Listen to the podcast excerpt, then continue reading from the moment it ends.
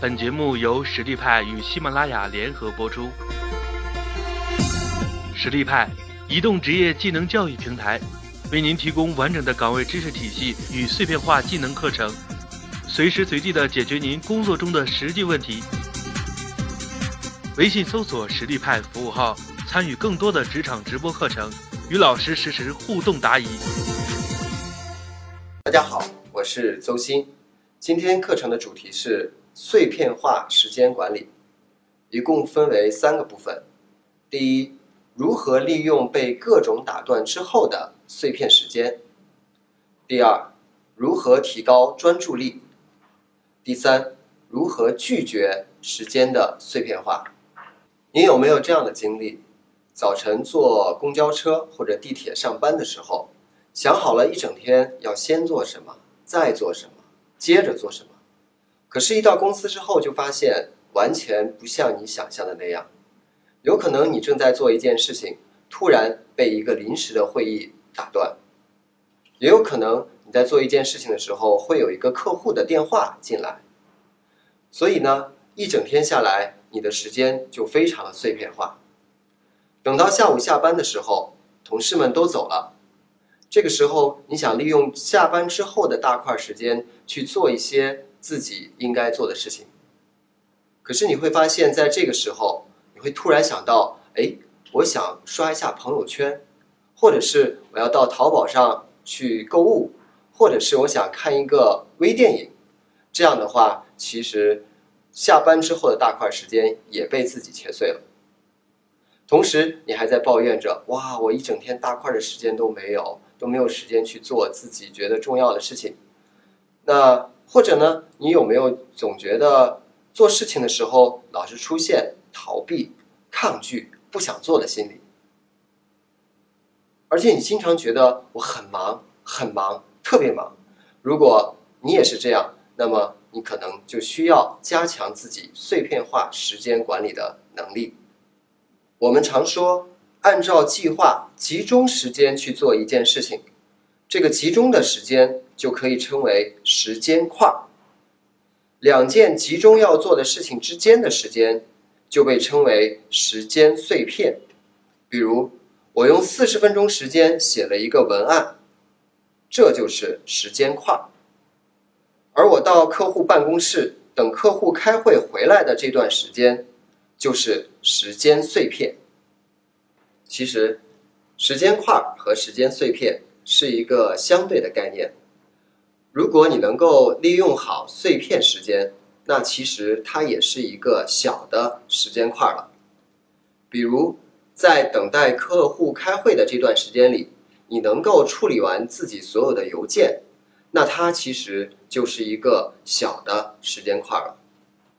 时间没有下脚料，每一个当下都值得我们去珍惜。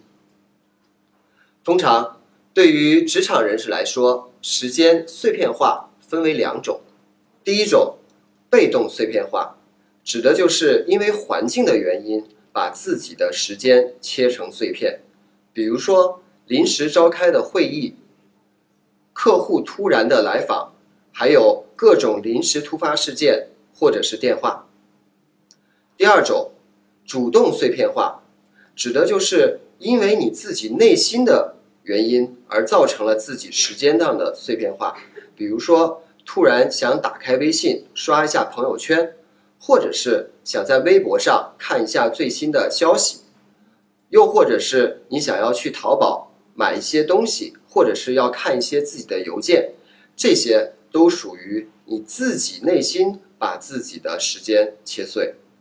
有趣的是，我们本来想利用碎片时间去做这些事情，可结果呢，却因为做了这些事情，把时间变得更加的碎片化。那么接下来我会告诉大家两个方法：第一，怎样在时间碎片化的前提下。仍然保持高效的产出。第二，如何更加专注的做事，不主动的把时间打碎。首先，要想在时间碎片化的前提下还能够有高效的产出，就要学会碎片化时间思考。大块时间执行。我在二零零九年出版了一本时间管理的入门书《小强升职记》，就是利用这样的方法去做的。当时我还在公司里面做 IT，上班时间事情很多，也有很多临时突发的状况。因为我想把这本书当做一个结婚的礼物送给我的老婆，所以呢，时间留给我的只有六个月而已。那怎么办呢？我就利用好上下班和中午小憩的时间，去思考，以及晚饭之后和睡觉之前这一个大块的时间去写作。上下班的时候，因为我是走路，所以在路上我就开始构思我这个下章节的思路，整本书的脉络。那在上班的时候，能够休息一小会儿的时候，我就会在网络上。去找一些资料，补充到我的课程大纲里面来，甚至我会列出每一个自然段要写的关键点。这样一来，我每天晚上回家八点半到十一点的写作时间就会非常的顺畅，这个大块时间就会利用的非常的高效。所以呢，我终于用这样的方法，在六个月之内写完了。二十万字的小强升职记。同样的道理，一份文案难道必须要一上午不被打扰的时间才能够完成吗？事实上，你会有两个结果：第一，写的异常顺利，一口水不喝，一个厕所不上，就把文案搞定了；第二，写的异常艰难，写了又改，改了又写，抓耳挠腮，最后还是没有办法完成。利用时间的效率，其实和你对这件事情的经验积累有很大的关系。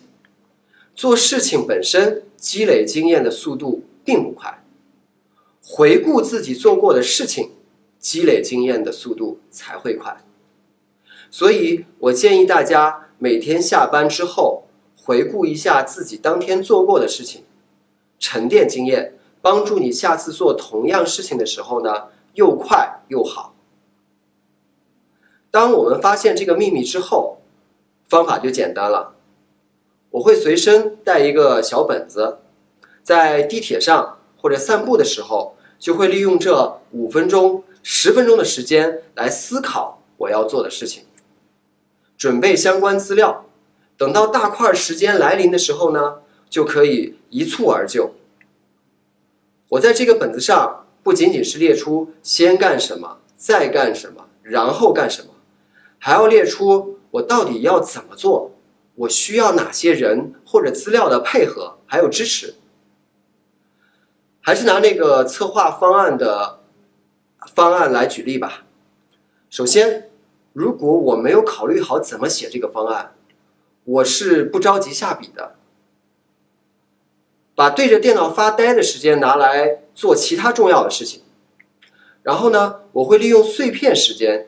先收集所有我能够收集得到的关于这个方案的资料，当然也包括和对这个方案有经验的人去沟通和交流。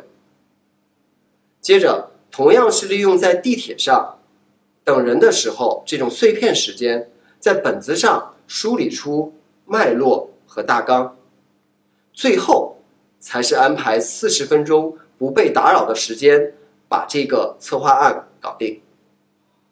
往往这个时候就会有人说：“哇，你的效率好高啊！只用四十分钟就把这个策划案搞定了。”但其实前面用碎片时间做了很多的铺垫。大家有没有发现，我们这是在利用碎片时间爬坡，积累势能，让完成一件事情变得更加的容易和不拖延。做任何一件事情的起点。是你对这件事情的积累程度，所以你会发现，有些人做的事情就是又快又好，那是他们已经积累了很多相关的经验，起点本身就高。比如说，我设计一个时间管理的课程，和其他人设计一个时间管理的课程比较起来，当然效率不一样。想要提高效率，不仅仅要会做事，还要会积累经验。面对一件事情，特别是不想做又不得不做的事情，我们都会逃避和抗拒。但是，如果你能利用碎片时间，一点一点的把它向前推进，等事情完成度超过百分之五十之后，你就会惊喜的发现，你特别想把这件事情搞定。这就是顺势而下。不易拖延的道理。如果我们不把大的任务分解成小任务，不利用碎片时间去推进，那么我们永远面对的是百分之百未完成的任务，永远逃避和抗拒。所以，中国有句老话：不怕慢，就怕站。微信搜索“实力派”服务号，参与更多的职场直播课程，与老师实时互动答疑。